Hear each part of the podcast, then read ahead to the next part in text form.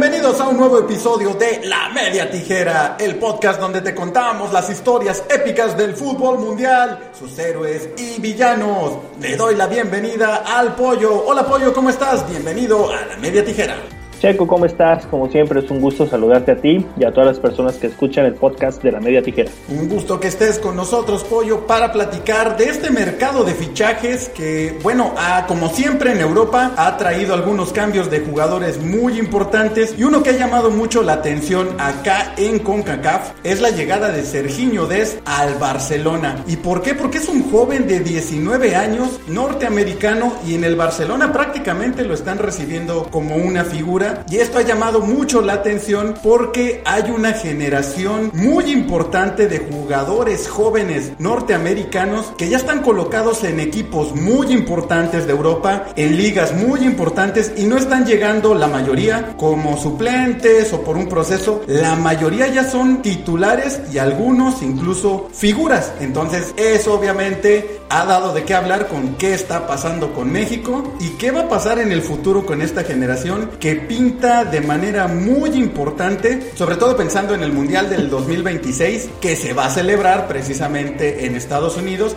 Eso de que México y Canadá también son organizadores, pues es una vacilada, ¿no? Porque realmente para el número de partidos que se va a jugar, el Mundial es norteamericano y podría ser que den una sorpresa muy grata o logren algo que ningún equipo de la CONCACAF ha logrado en un mundial. ¿O no es así, Pollo? ¿Tú cómo lo ves? Pues sí, Checo, como, como bien lo mencionas, eh, es importante pues detallar cómo o por qué eh, los jugadores norteamericanos, los proyectos que manejan en Estados Unidos, pues son proyectos a futuro.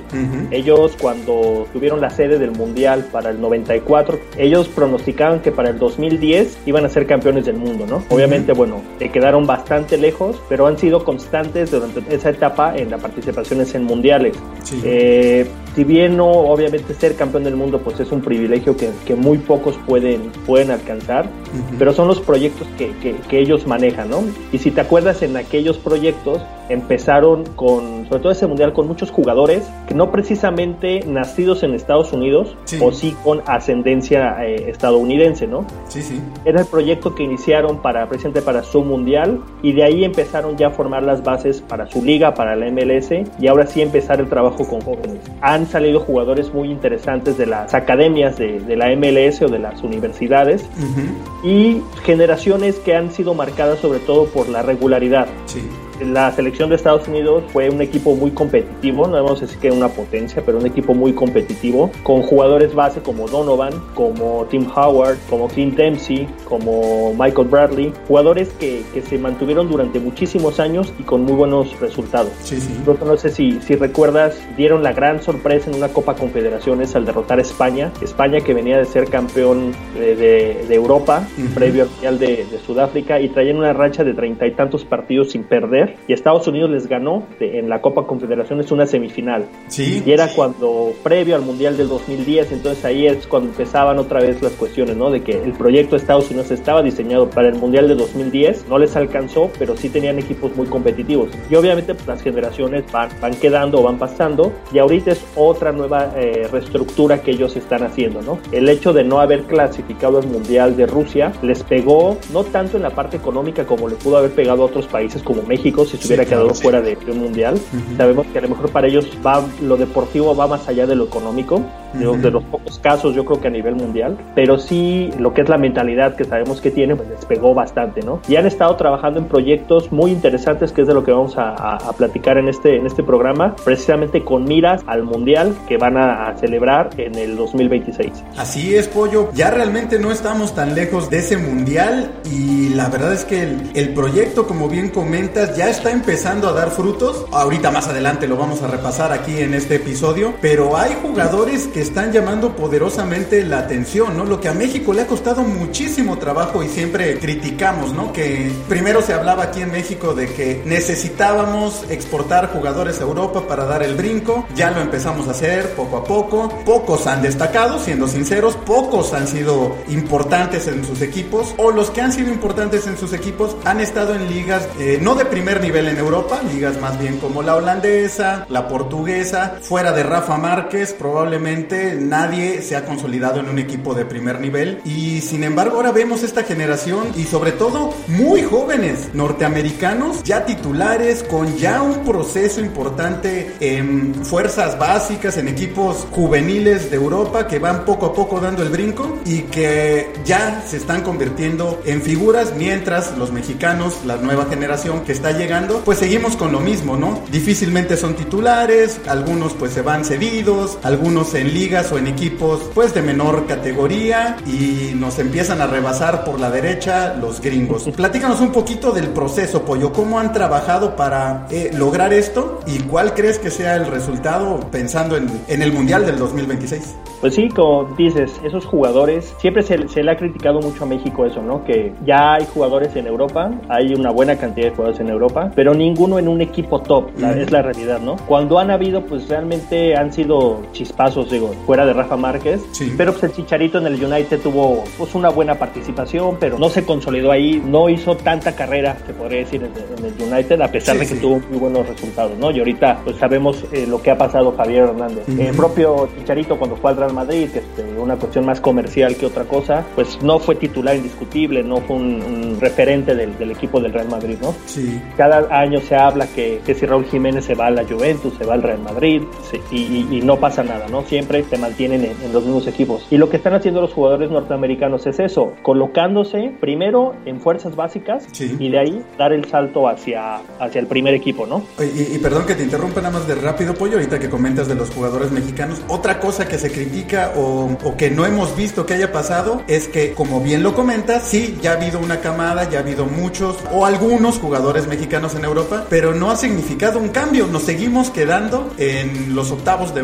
de final en los mundiales, ¿no? Tampoco hemos visto ese cambio que al momento de que llegáramos a tener jugadores en Europa, eso iba a marcar una diferencia. No hemos visto esa diferencia, al menos al nivel de selección mexicana. Sí, y eh, es el tope que es el que se ha tratado de, de, de mejorar, pero bueno, uh -huh. con equipo, con jugadores en Europa, con jugadores en México, en grandes ligas, en ligas pequeñas, siempre es hasta donde se ha llegado, ¿no? Y es lo que se busca por parte de la, de la selección mexicana. Pero volviendo al, al, caso de los norteamericanos, aprovechando también la situación de jugadores que nacen fuera de su territorio, pero que por algún motivo pueden representar al equipo de, de Estados Unidos, ¿no? El caso, por ejemplo, más mencionado ahorita que se ha, se ha platicado mucho de este Serginho Dest, uh -huh. él nació en Holanda, pero su papá al ser norteamericano, pues él opta por la, las dos nacionalidades y decide representar al equipo de Estados Unidos, desde inferiores hasta ahorita. Él se formó en las básicas del Ajax, tuvo muy, muy buena temporada con el equipo de, de Holanda y eso hace que dé el salto. Y, y, se fue al Barcelona, pero se hablaba del Bayern Múnich, ¿no? O sea, también equipos, sí. equipos top de, que se están fijando en estos jugadores. El caso de Weston McKinney, un jugador también eh, parte de las selecciones de Estados Unidos, que tuvo muy buenas temporadas en, en Alemania, da el salto a la Juventus, un mercado que a lo mejor no estaba tan disponible para este tipo de jugadores o que no se fijaban en jugadores de esta nacionalidad y ha jugado como titular en la Juventus, ¿no? En un equipo que es también potencia de, del fútbol europeo. El caso más, más notado es el de Christian Pulisic. Sí, claro.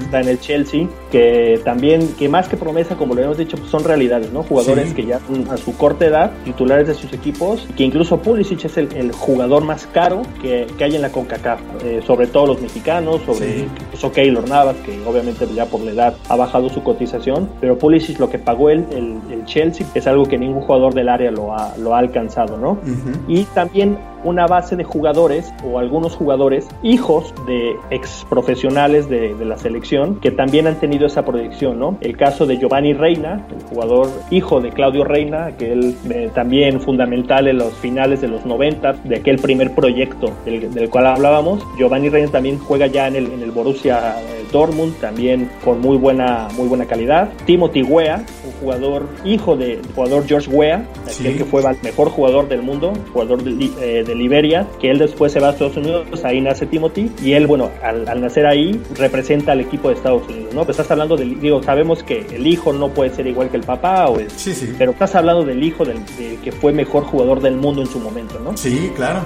Que también estuvo en el Paris Saint Germain, entonces ese, ese proyecto que han estado teniendo con, con jugadores jóvenes que proyectan hacia las fuerzas básicas de equipos de Europa y que dan el salto, ¿no? Y también eh, el caso que se dio en este mercado de fichajes, el de Zach Steffen, el portero, que si bien no es tan jovencito, porque bueno, ya tiene sus 25 años, no es tan, tan chavito, pero está en el Manchester City, ¿no? Sí. También Sabemos que es difícil que juegue, pero ya es parte del Manchester City. Entonces es un proyecto interesante apostando hacia ese mundial que van a tener con jugadores que ahorita son jóvenes, pero que demuestran gran nivel, que obviamente con los años y la experiencia que puedan adquirir, pues pueden hacer un equipo bastante potente. Sí, mira, Pollo, si te parece, vamos a revisar un poquito justo lo que estabas hablando, en cuánto están valuados, su edad, un poquito de su trayectoria y cómo van a llegar a ese mundial. Vamos a empezar con Christian Pulisic, el que estabas precisamente mencionando, que actualmente tiene 21 años, quiere decir que para el mundial del 2026 llegará en 27, una edad plena para los futbolistas, ¿no? Ya tienes cierta madurez y físicamente estás en, en tu tope, ¿no? Es lo que se considera. Jugó en el Borussia Dortmund y actualmente, según la página de Transfer Market, está valuado en 60 millones de euros. Ahí nada más. Y no solo la evaluación, lo que comentamos, ¿no? Con sus 21 años es figura, es titular en el Chelsea. Y mira que la Premier League, sin duda, en este momento más que nunca, se sabe que es la mejor liga del mundo. Otro jugador que ya comentabas, Weston McKinney, mediocampista de 21 años, según Transfer Market, valuado en 20 millones de euros. El jugador que mencionabas que está en la Juventus en la Serie A y que bueno, precisamente como estamos viendo por su edad, también va a llegar con 27 años al Mundial del 2026 y actualmente pues los pocos partidos que ha tenido en esta temporada, porque apenas está iniciando, ha sido titular en la Juve, en el equipo que arrasa con la Serie A y que bueno, tiene entre sus planes ser campeón de la Champions y tener un jugador así de joven, obviamente lo estás proyectando para que en próximos años sea una de tus figuras más importantes, ¿no? El que estábamos hablando, Serginho Des, 19 años, pollo, que llega al Barcelona para pelear la posición de lateral derecho, hacerse titular y lo presentan como figura, o sea, no lo presentaron como, ah, bueno, pues en unos años, sino ya es el jugador que están proyectando para suplir, porque jamás lo han encontrado desde que se fue, a Dani Alves. Tiene estas características, un lateral que va muy bien al frente, que mete goles, que es ofensivo, que defiende bien, que tiene mucha subida, mucho ataque, pero que también sabe defender muy bien y que está valuado en 18 millones de euros, ¿no? Mencionabas a Giovanni Reina, 17 años, pollo, 17 años de Giovanni Reina en el Borussia Dortmund, valuado en 15 millones de euros. Un jugador, ahorita que hablabas de los procesos, que salió precisamente de las academias de, de, la MLS, en este caso del New York City, y después pues dio el paso al Borussia Dortmund. Con sus 17 años, pollo, para el Mundial del 2026 va a tener 23 años, va a seguir siendo un jovencito, pero ya con una experiencia enorme en Europa. Vamos a ver qué pasa con Lo que comentabas es que estos jugadores no son promesas, ya son realidades, ¿no? A diferencia de muchos que sí tenemos en México. Por aquí yo tengo uno que no mencionaste, pero también me llama la atención porque también tiene un proceso muy similar al de Reina. Tyler Adams, de 21 años, de este equipo, la, sorpresa de la Bundesliga, este equipo que llegó hasta semifinales en Champions, el Leipzig, y está valuado en 16 millones de euros. Él surgió de la academia del Red Bull, que tiene su equipo también, su franquicia en la MLS, y al ver el potencial que tenía, pues se lo llevaron al equipo más importante de esta cadena, que es el equipo alemán, el Leipzig, ¿no? Entonces también un jugador que ya empieza a destacar y que está llevando un proceso bastante interesante y que llegaría también con 27 años al Mundial del 2026, una edad eh, excepcional. Mencionabas al hijo de George Weah, Timothy Weah, que tiene 20 años, está en Francia, en el Lille. De hecho, va a ser compañero de un jugador mexicano que ya mencionaremos más adelante. Él está evaluado en 7 millones de euros. El problema aquí, o por lo que quizá no ha destacado tanto, es que ha, tenido una serie de, de, lesiones. Pero bueno, estamos hablando de un jugador de 20 años, así que probablemente eh, con un buen proceso de recuperación tiene tiempo para hacer una buena carrera. Como bien comentas, quizá no al nivel de su padre padre, que fue el mejor jugador del mundo, pero los genes y el proceso que está llevando, sin lugar a dudas lo va a hacer destacar en el futuro. Y comentabas de Zachary Stephen, el portero, ahora ya el segundo portero del Manchester City. Sí es cierto, ya tiene 25 años, él no es tan joven como los demás, pero es portero. Entonces sabemos que los porteros obviamente tienen un proceso más largo, tiene 25 años, en caso de consolidarse como el titular de la selección de Estados Unidos, llegaría con 31 años al Mundial del 2026, también una edad ideal. Y comentabas que a veces es difícil porque pues, el Manchester City es un equipo de, de primer nivel, pero en Inglaterra juegan tres torneos, él de hecho ya debutó en, en la Copa. El arquero Ederson del City suele lesionarse muy seguido, entonces yo creo que sí va a tener posibilidades de ser titular con los Citizens. Así que Pollo, pues vemos una gran generación que tiene unos grandes prospectos que tiene Estados Unidos. Y ahorita vamos a hablar también de que hay otros por ahí que comparten con México, ¿no? En las selecciones menores, algunos que tienen doble nacionalidad y que aún, y con los nuevos reglamentos de FIFA, pues ya no es como que ya jugó, jugó con México, ya lo aseguramos. Todavía hay posibilidades de que escojan. Y pues ahí está la disputa también, ¿no? Con algunas promesas que pueden terminar con México o pueden terminar con Estados Unidos. Así es como, como ya lo decíamos, ¿no? Otro tema de, de esta reestructuración del fútbol de Estados Unidos, aprovechando eso, ¿no? La, la, la, cantidad impresionante que hay de jugadores con doble nacionalidad, en este caso con México, ya sea por parentesco directo o por segundas hasta terceras generaciones, uh -huh. que sabemos que ya eh, estas nuevas lineamientos de FIFA permiten que puedas tener participación, aunque hayas jugado con equipos juveniles, a nivel mayor puedes representar a otro, a otro país, dependiendo del número de partidos que hayas jugado, etcétera, ¿no? Sí, sí. Entonces hay otra también, otra camada de jugadores que es para los dos lados, ¿no? Aquí vamos sí. a platicar un poquito acerca de, de, jugadores que tanto han representado a México, que lo pueden hacer por Estados Unidos, o jugadores de Estados Unidos que pueden representar a México, ¿no? Esta, tenemos esta dualidad que, que permite eh, estos reglamentos de FIFA de que puedas eh, ser parte de, de, dos selecciones, ¿no? Uh -huh. Por parte de Estados Unidos, jugadores como Richard Ledesma, uh -huh. jugador igual de, de, ascendencia mexicana, él se fue muy joven a, al PSB, después de él, ser parte de fuerzas interiores de equipos de la MLS, se va a, a las fuerzas básicas del PSV Eindhoven, pasa al primer equipo, ahorita lo, lo, tienen prestado, pero ya ha disputado partidos incluso con la sub-23 de Estados Unidos, ¿no? Él argumenta que nunca lo buscaron de la Federación de México, entonces optó por presentar a Estados Unidos, aunque se sabe que se puede hacer el cambio, ¿no? Porque ya México ha mostrado interés por este jugador por la proyección que, que ha tenido, ¿no? Es uno de los casos que, que hay. También el caso de Sebastián Soto, uh -huh. jugador que él, eh, una característica especial es que tiene tres nacionalidades, él puede representar tanto a Chile como a Estados Unidos y a México por, por parte de sus papás. Él estuvo mucho tiempo en el Hannover también de, en Alemania. Y ahorita dio el paso al, al, equipo del Norwich de la Championship de, la, de, de, Inglaterra. Y es igual, mismo caso que, que Ledesma, ¿no? Jugador que ya ha representado a Estados Unidos, que él ha dicho públicamente que quiere representar a Estados Unidos, pero está la posibilidad de que pueda jugar para la selección mexicana en un futuro, ¿no? Uh -huh. Y como ellos hay muchos jugadores. Y por el otro lado, lo que decíamos también, jugadores que han representado a México y que pueden representar a Estados Unidos, ¿no? Hace, hace no mucho salió una nota de que el propio Tata Martino, el entrenador de la selección mayor de México, se había puesto en contacto con el jugador, con el jugador Julián Araujo del Galaxy de, Estados Unidos, un jugador que tiene 19 años y que el proyecto del Tata Martino le interesa mucho tener a, este jugador, ¿no? Y él lo mismo, ha estado con selecciones inferiores de, Estados Unidos, pero está esa gran posibilidad de que ya al, momento de que el Tata Martino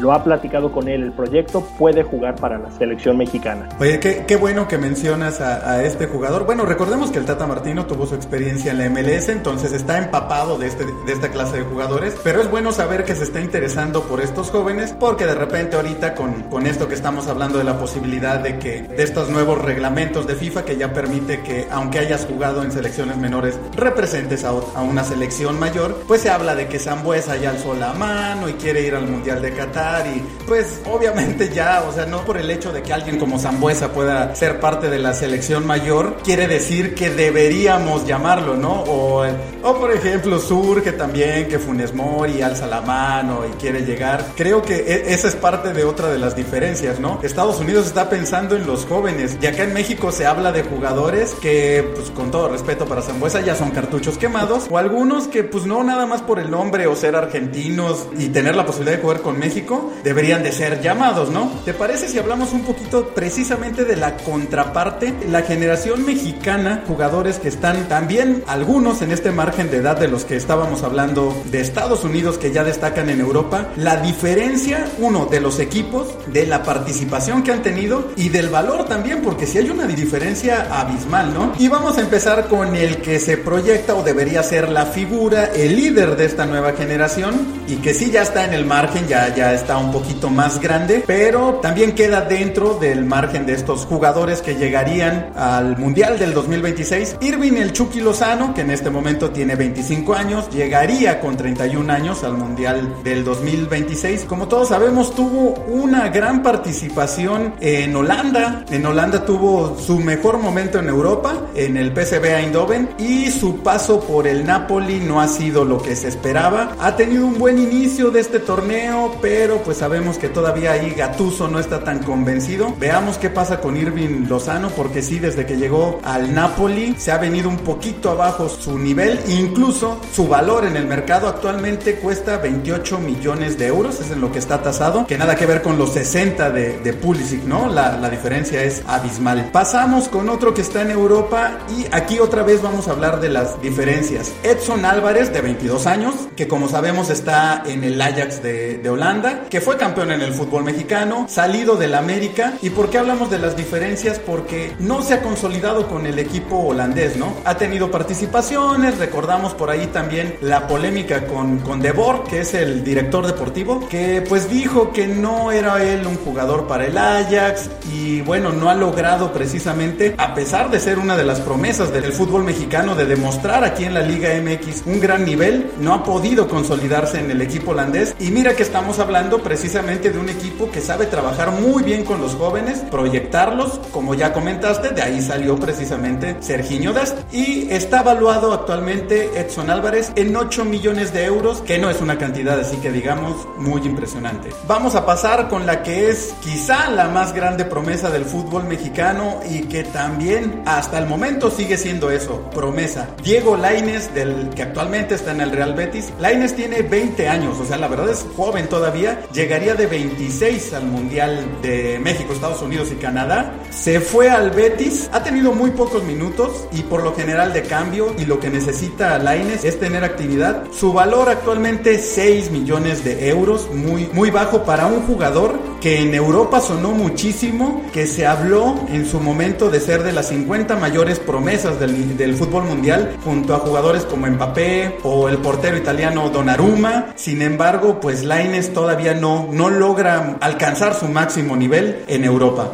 Sí, bien, bien comentas ahorita de, de Diego Laines, esa situación que cuando se fue de la América a Europa con, él, con una gran proyección, eh, se hablaba incluso del Ajax. Sabes que el mercado holandés se fija de repente mucho en, en jugadores mexicanos, Sí, sí. eh, equipos importantes de la liga holandesa, y se, se mencionaba que, que había una oferta por Diego Laines, ¿no? Y que todo el mundo decía que a lo mejor para su carrera, para su proyección, era la mejor opción, porque era un equipo, como lo comentas, que trabaja bien con jóvenes, que les sabe dar salida Sí. y que les da oportunidades, ¿no? Decide irse por el Betis y aquí digo, con todo respeto para el equipo de, del Betis y con un jugador como el Aines, si no eres capaz de ser titular en el Betis, es muy Sí. difícil que puedas ser titular en, en- en un equipo de más de mayor renombre, ¿no? Sí, Si sí. dices que lo que necesita es jugar, pero decimos la calidad que, que él tiene, porque sabemos que es un jugador que demuestra mucho eh, cuando quiere, tiene una gran técnica, una gran velocidad, pero si no logra ser titular en un equipo como el Betis, un equipo de media tabla hacia abajo de la Liga Española, pues Sí. es difícil que puedas tener más, más proyección. Sí, sí, sí, veamos qué, qué pasa. Ojalá pueda recomponer el, el camino. También me acuerdo que se hablaba mucho que el Piojo Herrera, por ejemplo, decía todavía no está listo, que se espere otro añito y pues le está dando el tiempo la razón a, a Miguel Herrera. Vamos a pasar con otro jugador. Ya son tan pocos los jugadores de esta generación que están en Europa que vamos a em- empezar a mencionar algunos que son parte de, eh, que están dentro de este mismo margen de edad, pero que pues están en la Liga MX. Y vamos a hablar con el que ha prácticamente tomado el lugar de Laines en el América, Sebastián Córdoba, de 23 años. Eh, sabemos que surgió del América, tuvo paso por otros equipos, los Alebrijes de Oaxaca, después estuvo en el Necaxa, vuelve al América y se está consolidando, está teniendo buenas actuaciones. Actualmente está con la selección mexicana también demostrando buenas cosas. Está evaluado en 2 millones y medio de, de euros, digo, está, está en México. Ahorita sería un buen momento para que dé el brinco en Europa. Se dice que hay interés de equipos, pero no sabemos si es humo o realmente tenga la posibilidad de irse a un equipo en el viejo continente. Y pasamos con otro jugador que también es, es promesa. Yo, este jugador más que promesa, Pollo, creo que tiene un gran potencial, pero no sé si lo va a alcanzar. Espero que no sea otro Marco Fabián. No porque jueguen igual o tengan algo que ver. De hecho, JJ Macías se me hace mucho más serio, mucho más profesional, más entregado al, al fútbol. Pero ahorita que volvió a Chivas, después del buen paso que tuvo con León y le han dado la responsabilidad de ser el, el hombre gol del, del rebaño, no sé yo siento que, que, ha quedado a deber en partidos importantes aquí en la Liga MX. No siento que dé el do de pecho, que alce la mano y que diga, aquí estoy, ¿no? Que se suponía que Chivas lo había regresado precisamente para convertirlo en su hombre gol, en su gran figura. Y pues al menos en lo que va de, del torneo y su regreso a Chivas, no acaba de, de, demostrarlo, ¿no? Está evaluado en 10 millones de euros, muchísimo dinero para estar en, en Chivas y en el fútbol mexicano, pero sabemos que el fútbol mexicano, pues sí, de repente los jugadores tienen precios muy altos, precisamente por eso a veces les cuesta irse a Europa y sobre todo un equipo como Chivas, ¿no? Que solo juega con mexicanos, que pues cada vez que tiene alguien que destaca, pues tiene que inflarle su valor porque si se le va a JJ Macías para que encuentre otro jugador mexicano de esa edad y de esas características, pues le cuesta, le cuesta bastante trabajo y si por ahí surge alguno se lo venden como las perlas de la Virgen. Así que bueno, JJ Macías está proyectado para ser un jugador importante en la delantera de la selección mexicana. Llegaría con 27 años al Mundial del 2026. Pero bueno, Pollo, no sé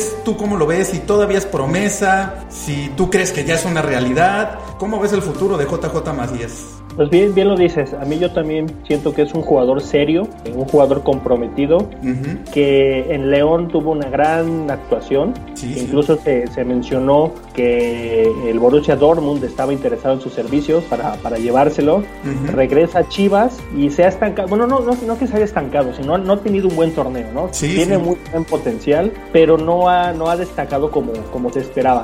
Ajá. Para mí es un jugador, si no, no, no lo podemos porque no, no juegan de las mismas características que por ejemplo Raúl Jiménez como, como centro delantero, pero es un jugador que con el paso del tiempo yo siento que sí va a dar buenas actuaciones tanto con su equipo como a nivel mayor, ¿no? Entonces hay que esperar, sí, a veces lo que decíamos, ¿no? Que, que en México los procesos se quieren acelerar mucho y que jugadores de 19, 20, 21 años ya los queremos poner como grandes figuras que estén a la altura de los jugadores consagrados del fútbol mundial y pues la realidad es que no, son muy pocos los casos, eh, no solo en México sino en diferentes países que a esa edad destacan, deslumbran y, y son referentes, ¿no? Pero siento que, que, JJ Macías es un jugador que a seguir, sobre todo por eso, ¿no? Porque es un jugador eh, serio, profesional y que tiene grandes, grandes cualidades. Y una gran mentalidad, ¿no? Porque sí, lo hemos visto otros casos, ¿no? ¿Cuántas veces en el fútbol mexicano un joven tiene un buen torneo y un buen torneo corto? Porque recordemos que aquí los torneos son cortos y de repente ya recuerdo el caso del Cubo Torres, que todo el mundo era así como el nuevo chicharito y vámonos y programas, invitado y no sé qué,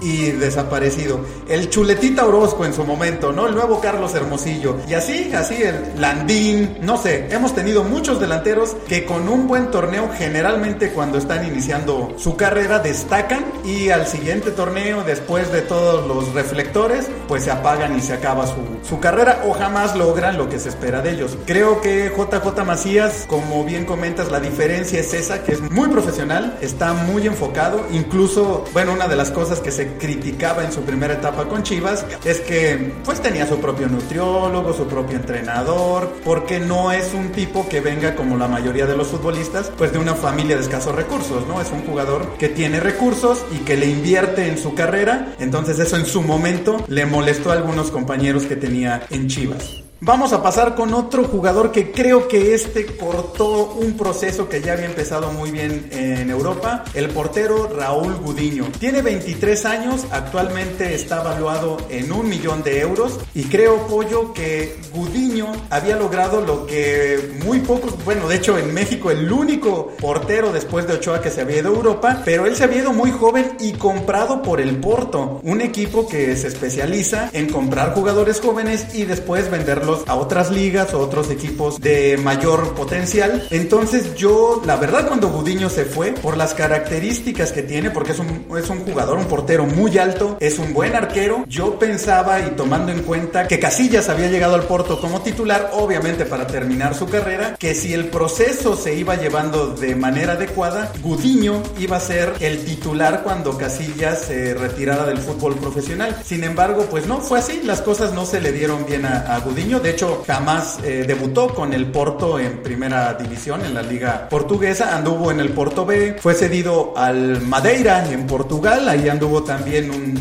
torneo, jugó solamente 11 partidos, recibió 18 goles, después también fue cedido a Chipre, a la Poel de Chipre, por ahí tampoco tuvo tantas participaciones, solamente 7 partidos, recibió 8 goles. Oye, pero ah. fíjate, digo, interrumpiéndote, eh, en tu etapa en el Apoel de Chipre, el único portero mexicano que ha jugado un partido de Champions, ¿eh? porque Ochoa nunca lo logró y Gudiño jugó contra el Borussia Dortmund un partido de la, de la Champions, entonces es el único portero mexicano que, que ha jugado la Champions League. Es que por, por datos como ese, yo la verdad siento que se equivocó en regresar a México, ¿no? Por lo que comentas, digo, era parte del proceso. Obviamente tenías por ahí a, no ibas a sentar a Casillas, que es una leyenda del fútbol y estaba en buen nivel. Incluso ahorita que Marchesín se fue para allá, pues podías esperar tu oportunidad y, ganar la titularidad o pasar a otro equipo en el mismo Portugal. No sé, yo creo que obviamente él pensó que iba a regresar a, a Chivas para convertirse en el titular y pues no está mal, obviamente si te dicen regresas a tu país a uno de los dos equipos más importantes, es muy buena oportunidad en tu carrera. Sin embargo, no ha sido así, o sea, Gudiño volvió a Chivas y ni siquiera ha sido titular, es suplente aquí en el fútbol mexicano. Voy, a decir una barbaridad, Checo,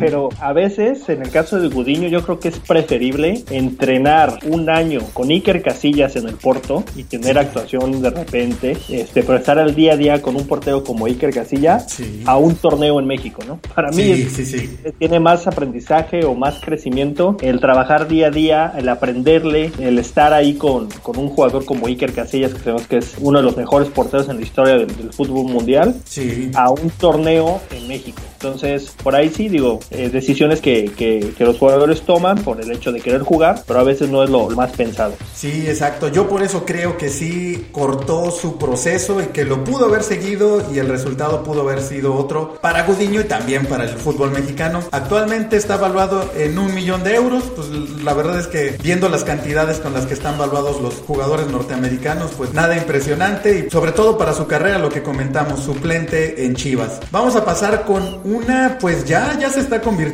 cada vez más en, en realidad. Santiago El Chaquito Jiménez, de 19 años, que ya está teniendo mucha participación en el Cruz Azul, hijo del Chaco Jiménez. Otro jugador que, que podría o tiene la posibilidad incluso de, de jugar con la selección argentina. Hasta el momento ha participado con selecciones mexicanas y bueno, al parecer, al parecer él sí eh, ha levantado la mano, aunque todavía hay posibilidades de que se vaya con la albiceleste pero un jugador que está teniendo un buen proceso, que él sí creo que ahí va bien con su carrera, que cada vez destaca más en el Cruz Azul y que esperemos se consolide, decida jugar en la selección mexicana y que siga, siga creciendo, ¿no? Sí, este Santiago Jiménez muy joven, que incluso hasta físicamente es un jugador diferente, ¿no? Sí. Es un jugador eh, fuerte, alto, para la posición de centro delantero, pues es lo que, lo que se busca, ¿no? Y eh, se ha mencionado también, bueno, sabemos que ya estuvo eh, convocado con la selección mayor para el partido amistoso que tuvieron contra Guatemala. Si bien no jugó, pero ya estuvo parte en, ese, en esa convocatoria. Se habla de que el entrenador de la selección sub-20 de Argentina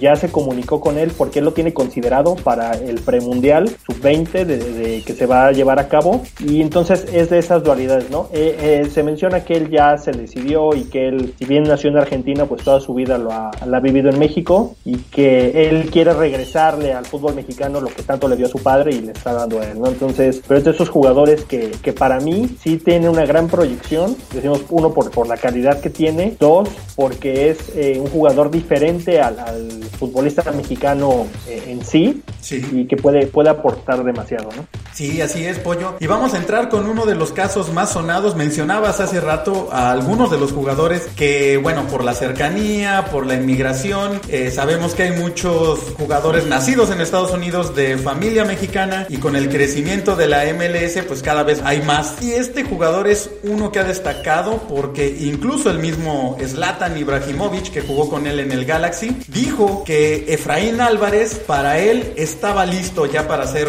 una figura, que para él era el jugador más destacado que veía en la MLS porque era un jugador que pensaba el, fútbol. Según Slatan hay dos tipos de jugadores, eh, los que juegan fútbol, que son lo que hacen, lo que les enseñan, y jugadores como él y como Efraín Álvarez que piensan el fútbol y que ellos deciden en el partido y que ven eh, de otra manera el fútbol como deporte, ¿no? Y bueno, Efraín Álvarez jugó con la sub-15 de Estados Unidos, jugó con la sub-15 de México, subcampeón con la sub-17 de México. Actualmente el técnico argentino Barros Esqueloto, que es el director técnico de Galaxy, también habla muy bien de él. Tiene un gran potencial. Aquí el problema, Pollo, lo que hemos comentado, ¿no? Él es un jugador que, si bien habla español y se identifica con la selección mexicana, ha dicho que no está cerrada la puerta, que podría jugar también con Estados Unidos o decidirse por terminar con la selección mayor de Estados Unidos, pero hasta el momento está jugando o ha jugado con las selecciones menores mexicanas y un gran prospecto,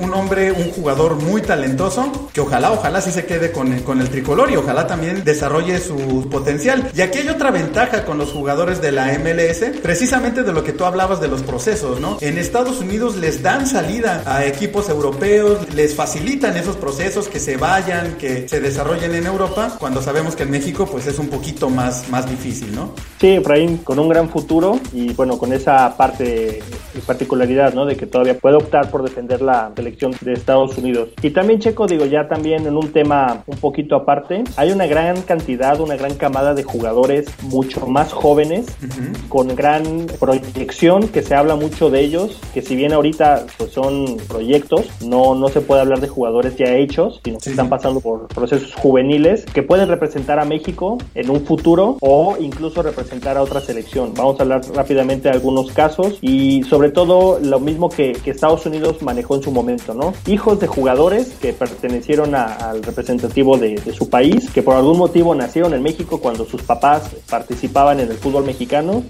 y que por esa misma condición les permite ser jugadores de la, de la selección. Incluso unos ya han representado a sub-17, sub-15, sub-20 y que eh, por las mismas normatividad de FIFA pues no asegura de que ya sean parte de la, de la selección mexicana para un futuro, ¿no? Ahorita son parte de estos procesos eh, juveniles en México, pero que en un futuro pues no todavía tienen la posibilidad de defender a, la patria de donde son sus papás, ¿no? Entonces, si quieres platicamos, uno de los casos más sonados que se ha dado en los últimos días es el del jugador Marcelo Flores. Este jugador tiene 16 años, él nació en Canadá, pero de, de padre mexicano por cuestión de trabajo, él dirigía equipos femeniles allá en Canadá, nace en Canadá, lo visorea el Arsenal y se lo lleva junto a, su familia porque sus hermanas también son futbolistas y pertenecen a equipos de la Premier de, Inglaterra. Y este jugador ya es parte de la selección sub-17 de México, ha entrenado con el primer equipo del Arsenal, Mikel Arteta lo, lo llamó para las primeras sesiones de entrenamiento que de cara a esta temporada porque a lo mejor no completaban jugadores o para verlos, etcétera, ¿no? Y acaba de firmar un contrato de 5 años con el cuadro de, de Londres. Entonces, es un jugador que se hablan muy buenas cosas, un jugador que él se describe como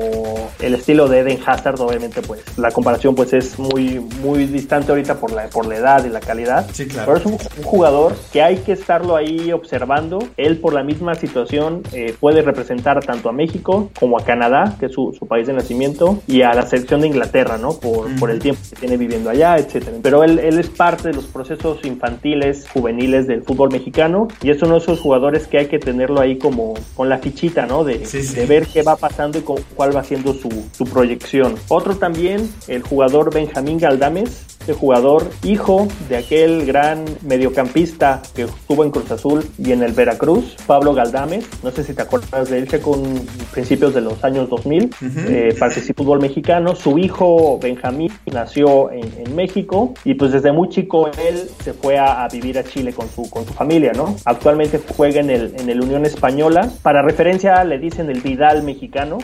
Sabemos que esas comparaciones, ¿no? De siempre tener que algún punto de referencia, pero que incluso la selección de Chile lo ha estado lo ha estado visoreando y lo ha estado monitoreando para que sea parte de los procesos de la de, de Chile, ¿no? Él es parte de la sub-20 de México, ha estado en los últimos procesos, que desgraciadamente por esa cuestión de la pandemia eh, había varios eventos o varias convocatorias en estos meses que no se pudieron llevar a cabo, pero antes de, de que ocurriera todo esto, Benjamín Galdames era parte de, la selección como una de las figuras de, de este equipo, ¿no? Entonces, entonces también de esos jugadores que hay que tener ahí, que si bien sabemos, bueno, en, algún momento puede decidirse y jugar con la selección chilena, pero ahorita es parte también de estos procesos de fuerzas básicas en México, ¿no?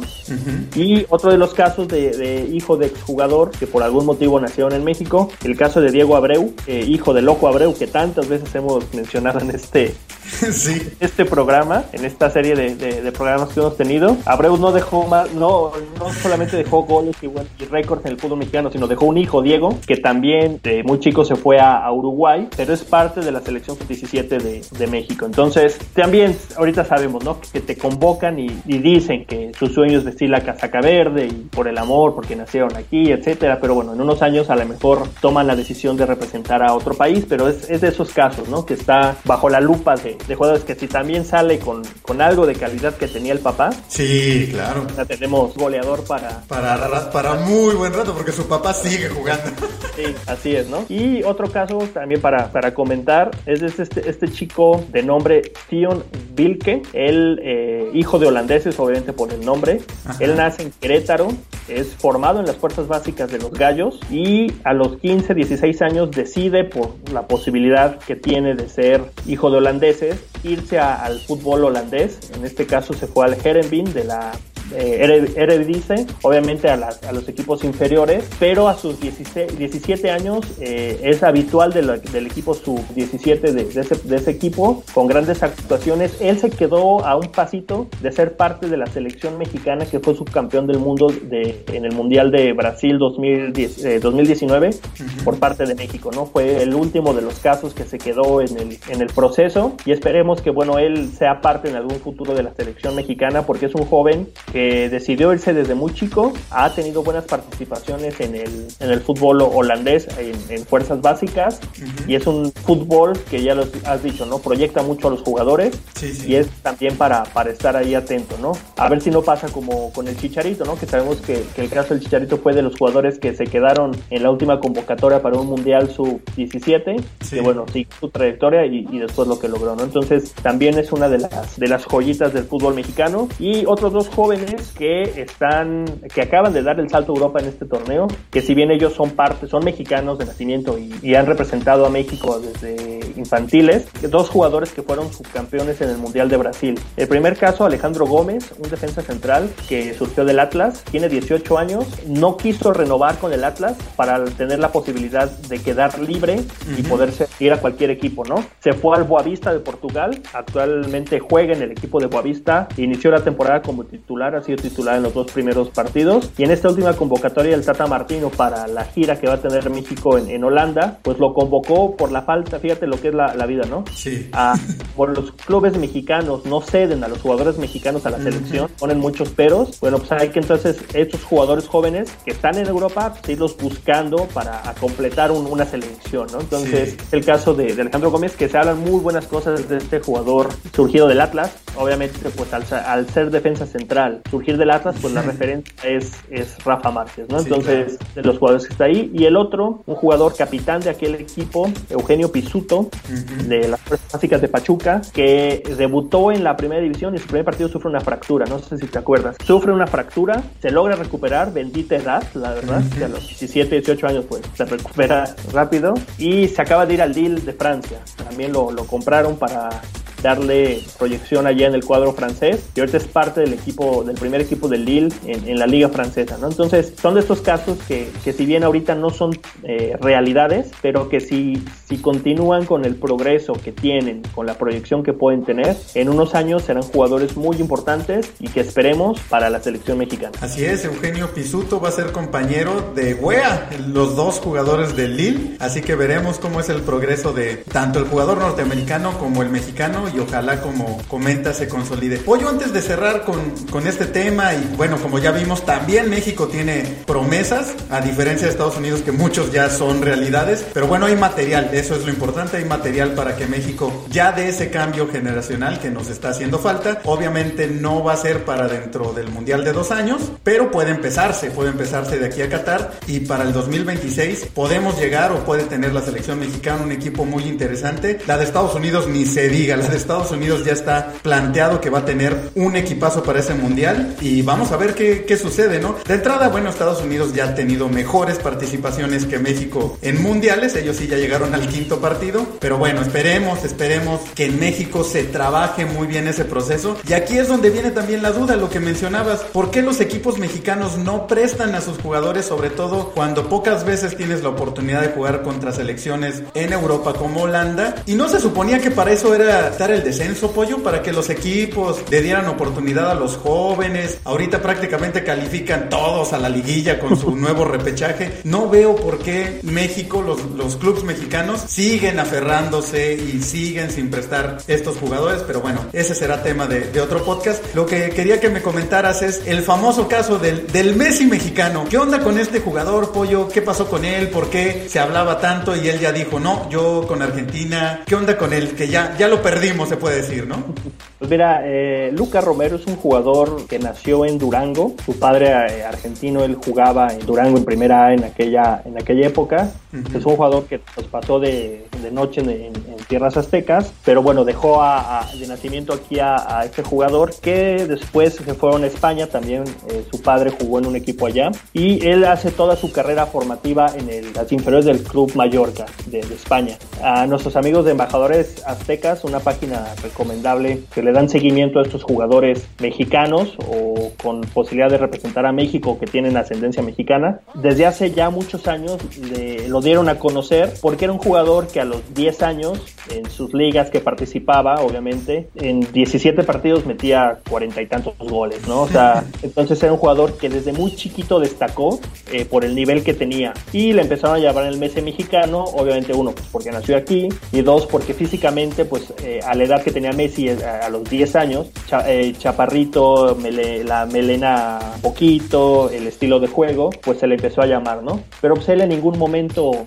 decidió o mencionó que quería ser parte de alguna selección mexicana. Él tenía la posibilidad, como Messi, de representar tanto a Argentina como a España, ya de filón a México, uh -huh. pero pues, él fue parte del equipo sub-15 de la selección argentina, ya está en convocatorias con Argentina, debutó con el Mallorca, presente contra el Real Madrid en la, en la liga, el equipo descendió y se mantiene ahí, ¿no? Pero eh, es un jugador que por el simple apodo pues llama la atención, es, decíamos, sí, ¿no? Claro. Esa aración de siempre, sí, el, el Messi mexicano, el Vidal mexicano, o sea, es lo que a veces los, los termina por enterrar, ¿no? Pero sí. es un jugador que, que, se habló mucho de que tiene una gran proyección, la tiene porque es muy joven, tiene 16 años, 15, 16 años, entonces es un niño todavía. Sí, sí. Que incluso por ahí algo, se comentó que Gerardo Torrado, como director de selecciones nacionales, había platicado con él, con su papá, pero pues no, nada, nada, nada formal, ¿no? Él ha expresado siempre su deseo por, por ser parte de la selección argentina, que es su sueño, y bueno, pues seguramente si continúa como, como está con la carrera ascendente que puede tener a su edad, pues lo, lo logrará, ¿no? Pero siempre quedará la, la, anécdota o la estadística, ¿no? De un jugador que nació en México,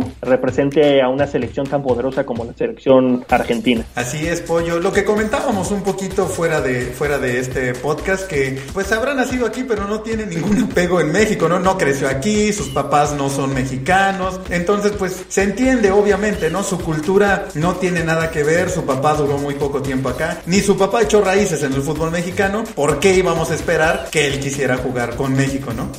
Y yo creo que más fue por, por la misma situación que ocurrió hace unos años con Neri Castillo, ¿no? Que era prácticamente el mismo caso. Neri Castillo, padre, un jugador que estuvo en México, eh, pues sí tuvo varios años en el fútbol mexicano. Neri nace en México, pero pues toda su, su cultura fue la cultura uruguaya, después se va a Grecia y cuando está en Grecia, pues nos damos cuenta en el Olympiacos que era un jugador que había nacido en México, ¿no? Sí, sí. Por esa necesidad de tener figuras, de tener jugadores en, grandes equipos, se empezó a decir es que Neri Castillo eh, para la selección, sin ni siquiera la verdad es que muchos lo habían visto jugar, simplemente por el hecho de haber disputado la Champions y que había nacido en México ya era para la selección, ¿no? Y siempre fue el mismo caso, ¿no? Eh, la Volpe lo quiso convocar en el Mundial del 2006, no quiso, si bien no para el Mundial, pero sí para el proceso previo a, un, a, un, a los Olímpicos de Atenas, no sé si te acuerdas. Sí, sí. Eh, como él jugaba en Grecia, daba la edad para ser parte del equipo sub-23 de México y Neri Castillo dijo, pues es que yo no quiero estar en... Si yo voy a México, voy a la mayor, ¿no? Entonces la Volpe dijo, no, pues, pues aquí no son caprichos, se olvidaron de Neri Castillo hasta que Hugo Sánchez lo convence o lo convencen, representa a México, tiene algunas buenas actuaciones, algunos goles recordados, pero eh, no tenía ese apego a la cultura mexicana, ¿no? Sí, Incluso ya en sus últimos años de carrera, porque se retiró muy joven, vino a debutar a, México, ¿no? Estuvo en Pachuca, estuvo en León, pero eh, es un jugador que, que no sentía, y, y, lo mismo pasa yo creo que con este Luca Romero, ¿no? Un jugador que, pues, que tuvo la, la fortuna de nacer en México, sí. pues no tiene apego hacia, hacia el fútbol mexicano, hacia el país, etcétera. Sí, pues recordamos aquella famosísima anécdota de Neri Castillo cuando se pelea con reporteros y les dice, ¿sabes cuál es la diferencia? Que tú estás en México y yo en Europa, ¿no? Como haciendo menos precisamente pues, a los mexicanos y a los que vivimos en este país, ¿no? Ahí obviamente le ganó el subconsciente y demostró que pues para él México era, era menos o no, no le importaba, ¿no? Pues muchas gracias, Pollo. Muy buen episodio. Sin lugar a dudas, vamos a tener una buena etapa de aquí al 2026 de ver desarrollar estos jugadores. Probablemente muchos, tanto norteamericanos como mexicanos, se queden en el camino, incluso de los que ya hemos hablado. Otros, probablemente también, surgirán otros que ni siquiera hemos mencionado. Ha pasado en otros procesos. Recordemos, por ejemplo, a Guardado. Guardado fue una sorpresa, alguien que no estaba en el radar y de repente un jovencito por ahí destacó, jugó en un mundial y ha sido uno de los mexicanos más destacados en Europa. Así que esperemos, falta seis años, seis años de aquí a ese mundial y va a ser interesante irle dando seguimiento a estos jugadores y los que surjan. Así es, Checo, muchísimas gracias y esperamos sus comentarios acerca de, del tema que tocamos el día de hoy, a ver qué les parece, si están de acuerdo con los jugadores que mencionamos, si por ahí eh, piensan de algún otro, que nos lo hagan saber y eh, de nuevo muchísimas gracias. Así es, así es, gracias a ti Pollo y es cierto amigos, coméntenlo si ustedes tienen por ahí algún jugador que no mencionamos que saben que puede destacar o ya ha sido promesa o es parte de algún proceso tanto de Estados Unidos como México, pónganlo en los comentarios y hablaremos de él en un próximo episodio de La Media Tijera. Esto fue el podcast de La Media Tijera. Recuerda seguirnos en tu plataforma favorita. Estamos en Spreaker, SoundCloud, Apple Podcast, Google Podcast, Spotify y más. Síguenos también en nuestras redes sociales. En Facebook e Instagram nos encuentras como La Media Tijera, Twitter arroba Tijera Media. La Media Tijera es un podcast hecho por todos y para todos. Nos escuchamos en la próxima.